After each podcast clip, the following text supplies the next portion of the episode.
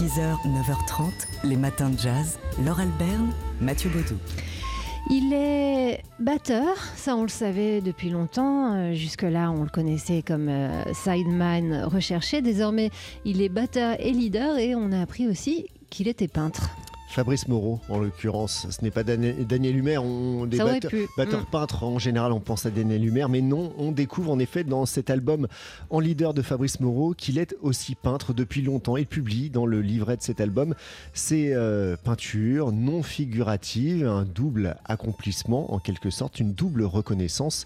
Euh, un travail qu'il effectue totalement en parallèle euh, entre son travail de musicien et celui de peintre.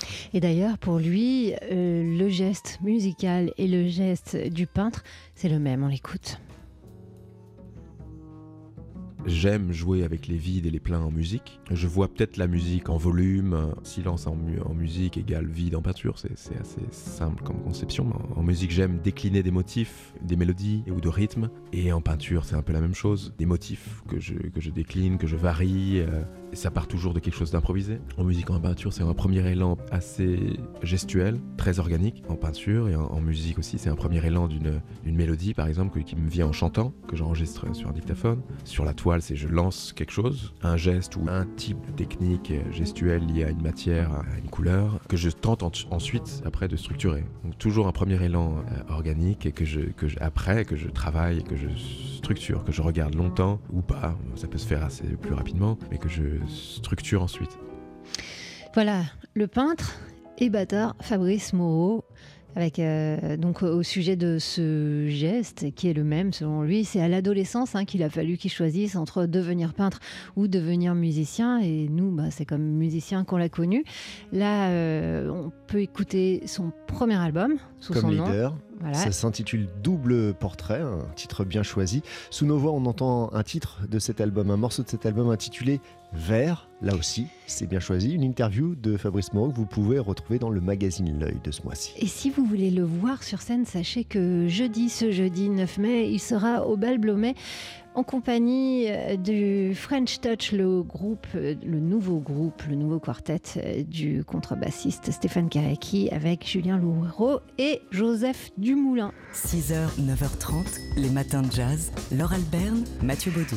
C'est un livre, encore un livre, vous allez me dire, sur Nina Simone. Il s'intitule Love Me or Leave Me. Oui, mais pas simplement un livre sur Nina Simone, puisque ces deux autrices, Mathilde Hirsch et Florence Noiville, sont allées aux États-Unis pour euh, retracer la vie, certes, de Nina Simone, mais avec eh bien, des informations qu'on ne connaissait pas jusqu'ici, notamment en rencontrant euh, ses derniers managers, ainsi que le frère de Nina Simone, qui rapporte ici des anecdotes encore inconnues ou euh, méconnues de la vie de la chanteuse. Et ça, c'est très précieux. Ce sont notamment des anecdotes familiales. Alors, il se trouve que Mathilde Hirsch et Florence Noiville sont mère et fille à la ville et on s'est interrogé donc euh, sur un point sur lequel elles insistent pas mal dans leur livre, c'est la relation entre Nina Simone et sa fille Lisa. On écoute Mathilde Hirsch. Sa fille avait une espèce d'admiration euh, sans borne pour sa mère.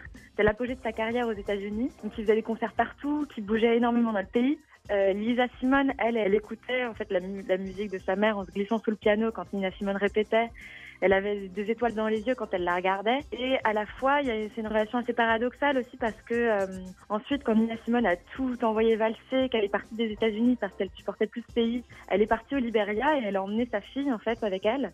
Comme Nina Simone était malade, elle était probablement bipolaire. Euh, À ce moment-là, en fait, la maladie qui était en germe en elle s'est vraiment euh, déclenchée et avec des crises assez dures. Et Lisa Simone raconte qu'elle a vraiment vécu l'enfer euh, au Liberia. Sa mère s'est mise à la traiter assez violemment, euh, à la battre. Et ensuite, Nina Simone s'est installée avec elle euh, en Suisse. Mais euh, sur un coup de tête, en fait, Lisa Simone a décidé de repartir aux États-Unis sans prévenir sa mère. Et ensuite, elles se sont plus vues pendant, pendant très longtemps. Voilà, pas facile d'être euh, la fille de Nina Simone. Euh, Lisa Simone, vous l'entendez hein, régulièrement sur euh, cette antenne, après bien des tergiversations, des méandres de vie, elle a fini par bah, faire comme sa mère, c'est-à-dire devenir chanteuse de jazz. C'est un, un livre extrêmement personnel, donc que nous livrent Mathilde Hirsch et Florence Noiville, un ouvrage qui s'intitule Nina Simone. Love Me or Leave Me et il est paru aux éditions Talendier. 6h, 9h30, les matins de jazz. Laure Alberne, Mathieu Baudou. C'est dans un peu moins d'une heure et demie que va débuter ce colloque au musée d'Orsay dans le cadre de l'exposition Modèle Noir. Un colloque euh, organisé avec euh, la Fondation pour la mémoire de, de l'esclavage et qui s'intitule Patrimoine déchaîné, le paysage culturel de l'esclavage, héritage et création. Une manifestation qui se penche sur des questions euh, d'aujourd'hui au cœur des préoccupations des institutions culturelles dans le monde. Comment montrer l'empreinte que la traite et l'esclavage ont laissé dans, les, dans nos sociétés Comment éduquer euh, notre regard à les percevoir Il s'agit notamment de voir comment le souvenir de euh, ce fait social total continue aujourd'hui à façonner les imaginaires et inspirer les, les artistes. La création de la Fondation pour la mémoire de l'esclavage marque une véritable étape, une nouvelle étape dans la prise de conscience de ces enjeux dans l'espace français.